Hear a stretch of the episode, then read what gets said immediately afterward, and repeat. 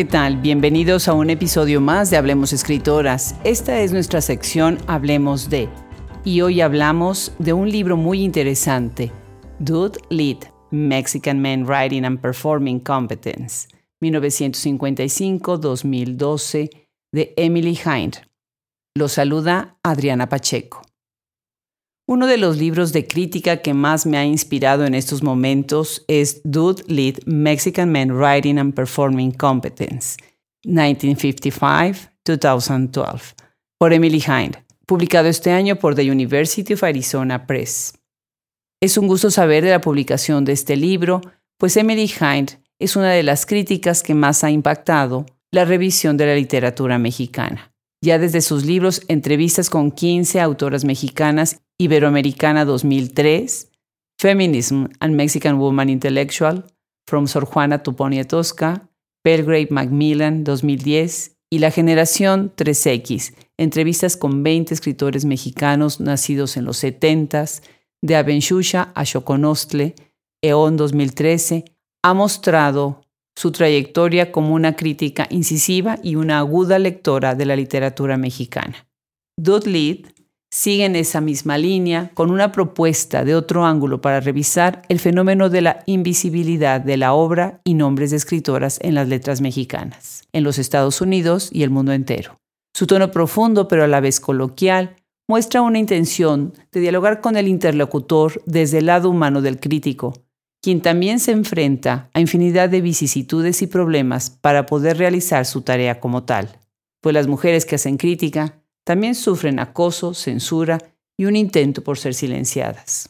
Es bien cierto que existe una gran conversación acerca de si escritores y críticos son complemento o viven un divorcio virtual, con la excepción de los que hacen crítica y también son escritores, como Gabriel Bolson o Cristina Rivera Garza, entre otros.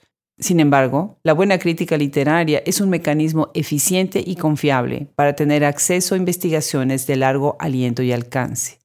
Un estudio crítico completo y fundamentado puede llevar años al investigador, y la inmensidad de datos, hechos y eventos que recopila a través de ese tiempo nos permite ver aspectos que se pierden en la distancia. Por esas razones y muchas más es que la lectura de Dudley, que cubre un periodo de casi 60 años, entre 1955 y 2012, nos llena la cabeza de ideas y preguntas sobre cómo repensar el reclamo de abrir espacios para la literatura de escritoras y cómo esos espacios se han cerrado sistemáticamente, normalizando una segregación y marginación.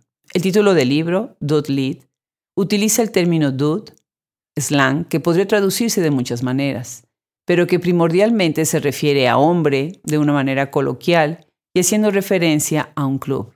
No es solamente literatura de hombres, es escritura y su actuación. No es solamente una manera de nombrar lo masculino, es nombrar un grupo, un club, un equipo que se reconoce a sí mismo y solo a sí mismo se acepta. El libro está dividido en cuatro secciones, introducción, conclusión y dos partes con títulos incisivos como The Civil Engineering of Macho en la parte 1 y Rebellion as Conformity en la parte 2. En la introducción, la autora habla de la maternidad en el proceso no solo físico, sino también mental que este fenómeno despierta en las mujeres mientras gestan y después cuando dan a luz. Es desde el burocrático papeleo de pedir un sick leave, permiso por enfermedad, hasta reconocer todas las cosas a las que las mujeres tienen que renunciar por el hecho de esperar a un bebé y después por volverse madres, que es como nos hace pensar qué tan difícil es elaborar una política justa para este estado de la salud de las mujeres. El punto neurálgico del libro es hacer una revisión de cómo históricamente y tradicionalmente los hombres mexicanos han realizado un papel de intelectuales públicos y en donde se han dejado marginalizadas a las mujeres, así como recordar la existencia de muchos malos hábitos que se infiltran en el mundo literario y en otros sectores de la vida pública. Su propuesta es hacer un cambio, con lo que se suma un movimiento que ya siguen muchos otros críticos que se reconocen en lo que Donna Haraway dice, staying with the trouble, quedándose en el problema. Es que la idea no es hacer visibles a las mujeres solamente hablando de ellas, recuperando sus obras y dejando de hablar de los hombres, pues sería replicar lo que se ha hecho tradicionalmente, silenciar a uno para darle luz al otro. Es hablar de una manera profunda con lecturas cercanas a las obras y a los hechos, así como reconocer que la problemática es a nivel internacional y no es solamente privativa de México. Es precisamente en la revisión de casos particulares y anécdotas que Hind quiere cavar en lo más profundo. Para ello toma fundamentalmente tres novelas emblemáticas del cano de la literatura mexicana, Pedro Páramo de Juan Rulfo, Las batallas en el desierto de José Emilio Pacheco y Mis mujeres muertas de Guillermo Fadanelli. Junto con estas menciona otras obras de esos autores, así como nombres de otros actores del panorama literario contemporáneo. Su análisis inicia con el papel que los hombres tienen en la esfera pública intelectual. De acuerdo con Hind, el sexismo altera de manera constante nuestras vidas y trayectorias profesionales. Y cito, But sexism was never a vampire. It was always practiced in front of all of us. Como ya lo demostró el trabajo de Paula Abramo, Cici Rodríguez y Mariela Guerrero en su proyecto hashtag Ropa Sucia, que da muestra de las disparidades en premios, apoyos financieros y reconocimientos entre hombres y mujeres. Y si bien es cierto que en los últimos años se ha hecho mucho para lograr más espacios para las mujeres, también lo es que muchos de esos proyectos y estrategias están diseñados para crear una falsa sensación de triunfo y una sensación de que el proyecto del feminismo está terminado. Y Hein dice, Feminism is not exhausted, I am. Es decir, el feminismo no se ha agotado, terminado o finalizado, sino por lo contrario, demanda de una reflexión desde la objetividad. Algo que es importante mencionar sobre este libro es que Jai nos deja claro que ella misma es una gran lectora y admiradora del trabajo de los escritores y críticos, sin importar su género. Y es desde su lectura atenta de muchos años que observa la impenetrabilidad de los círculos que los hombres han conformado a lo largo del tiempo, aunque muchas veces argumenten lo contrario. Interesante es su acercamiento a lo que ella reconoce una desventaja entre hombres y mujeres a partir de la biografía de los mismos. Es decir, los escritores se han presentado dentro de una aura como dandis, exóticos, cultos, viajeros, deseados, controversiales, con lo que la gente habla de ellos y los admira, aunque no hayan leído sus libros. Para ilustrar este punto, recuerda la cita que Elena Poniatowska le dice en entrevista, y cito, y yo me preguntaba cómo debe vestirse una mujer intelectual. Esta fascinación entre la figura del escritor, como en el caso de Carlos Fuentes, Octavio Paz, la recoge en las memorias del mismo Carlos Fuentes, que son publicadas en 1988 con el título Myself with Others, en donde narra su encuentro y convivencia con Octavio Paz en París, sin mencionar a Elena Garro, en un momento en donde ella es compañera de Paz y notable escritora y dramaturga. Otros críticos como Cristina Rivera Garza y Jacobo Cefami han llamado la atención sobre este mismo punto. Otro punto que es importante remarcar es la manera como aborda la figura del escritor como chico malo que rompe las reglas y queda impune por el simple hecho de gozar de un nombre y una reputación, o la extrema violencia física que se dan en sus matrimonios y el alarde que hacen de esta, aunque solo sea de manera ocasional y única, como en la descripción que el propio Salvador Elizondo hace en su autobiografía precoz de la forma como golpea a su esposa cuando ésta le avisa que ha iniciado el proceso para divorciarse de él.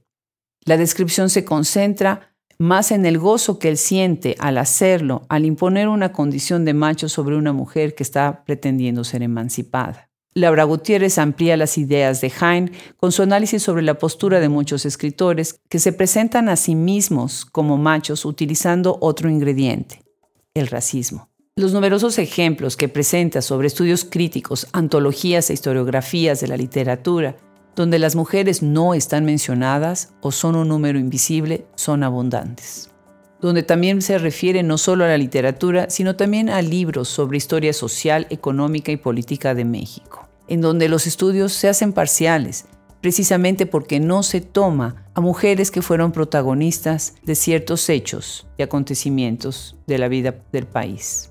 Un tema que me hizo reflexionar ampliamente fue su comentario sobre los reviews de libros en grandes revistas y publicaciones. Para ilustrar este punto, Hein recoge el estudio de Sarah Bolskin sobre reviews de libros, donde ella observa una tendencia en la traducción de títulos, así como las revisiones de los libros que hacen ciertas revistas. Su punto es que los reviews hacen más que construir una reputación de un texto literario. Ellos determinan de qué se trata el texto en primera instancia. Y eso es lo que puede demostrar una tendencia a segregar o incluir. De igual manera, Dot Lead reconoce que los reviews hechos de revistas como London Book Review and the New York Review of Books muestra que este problema se da también en otros países. El tema sobre premios y reconocimientos es uno de los más utilizados para mostrar una disparidad de género. Hind lo revisa de igual forma, mencionando, por ejemplo, el premio Nobel, que entre el 2001 y el 2016 fue otorgado a 48 mujeres de los 885 otorgados en total. Fundamental es la lista de premios que presenta, en donde su punto es mostrar la gran cantidad de premios que llevan nombres de hombres en contraste con los que llevan nombres de mujeres. Desde el premio José Vasconcelos, Jaime Sabines, Gilberto Owen, hasta Javier Villarrutia, contrastan con los menos, con nombres como Sor Juana, Elenia Poniatowska, Rosario Castellanos y Dolores Castro.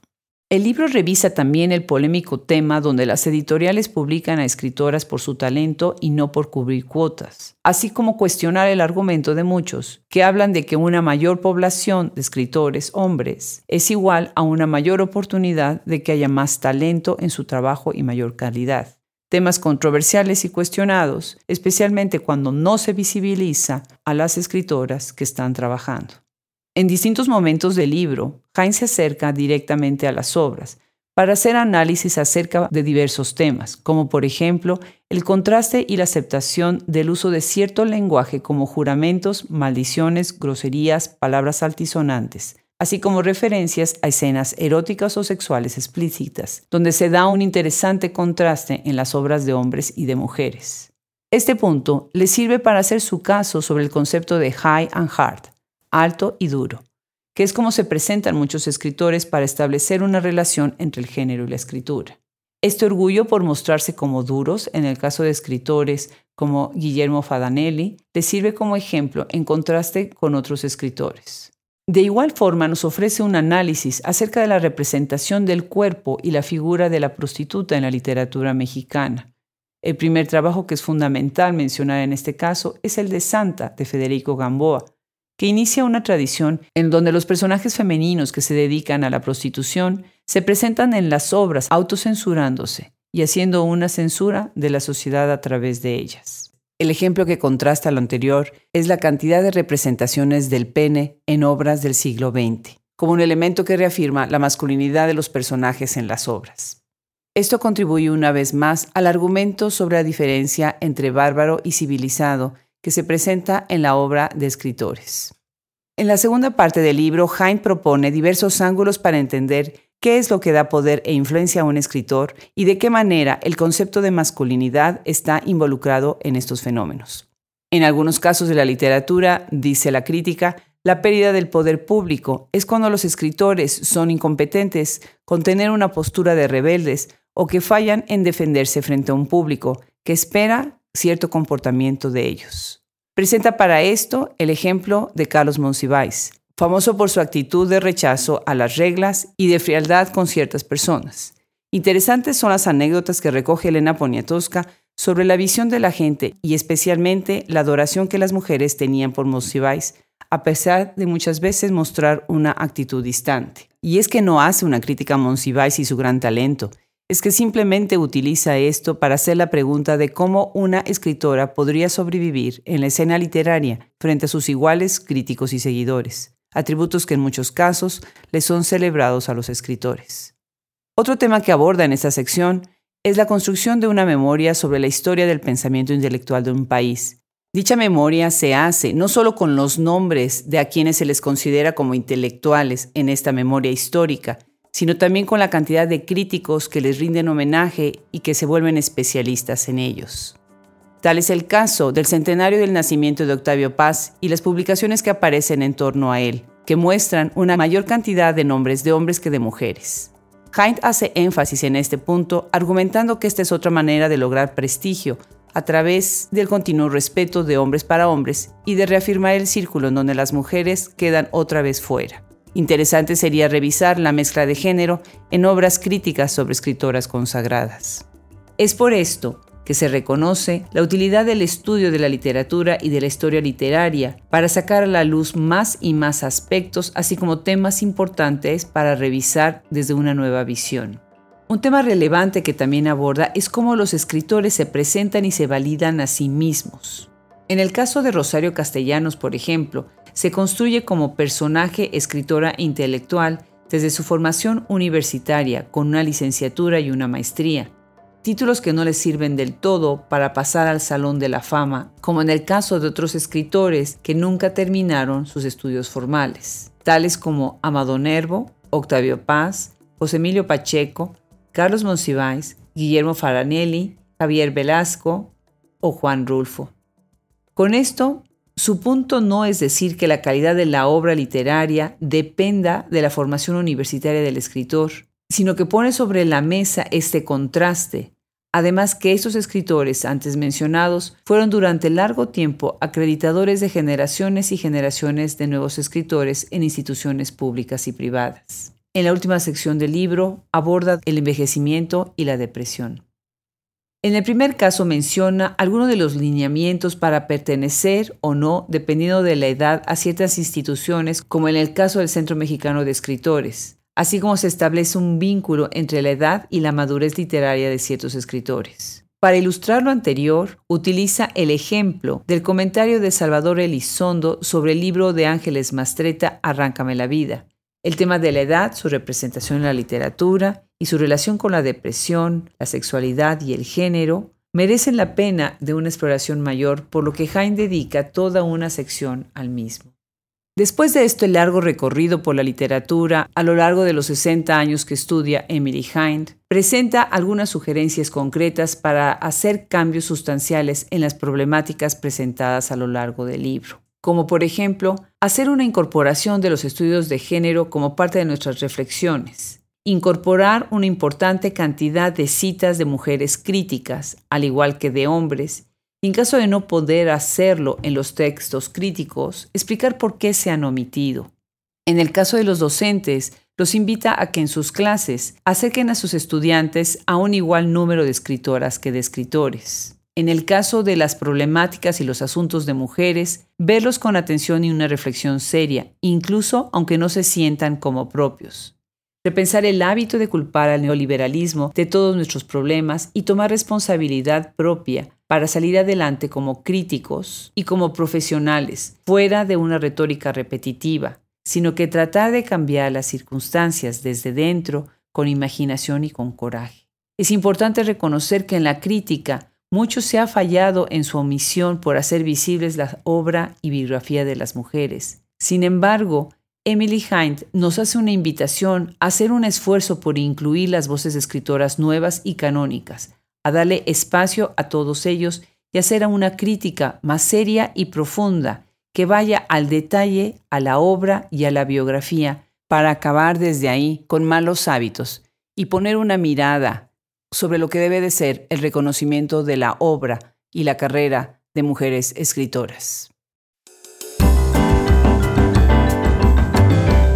Hablemos de es una cápsula de Hablemos Escritoras Podcast.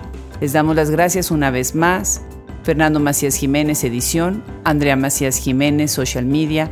Wilfredo Burgos Matos, colaboración. Se despide de ustedes hasta la próxima. Adriana Pacheco.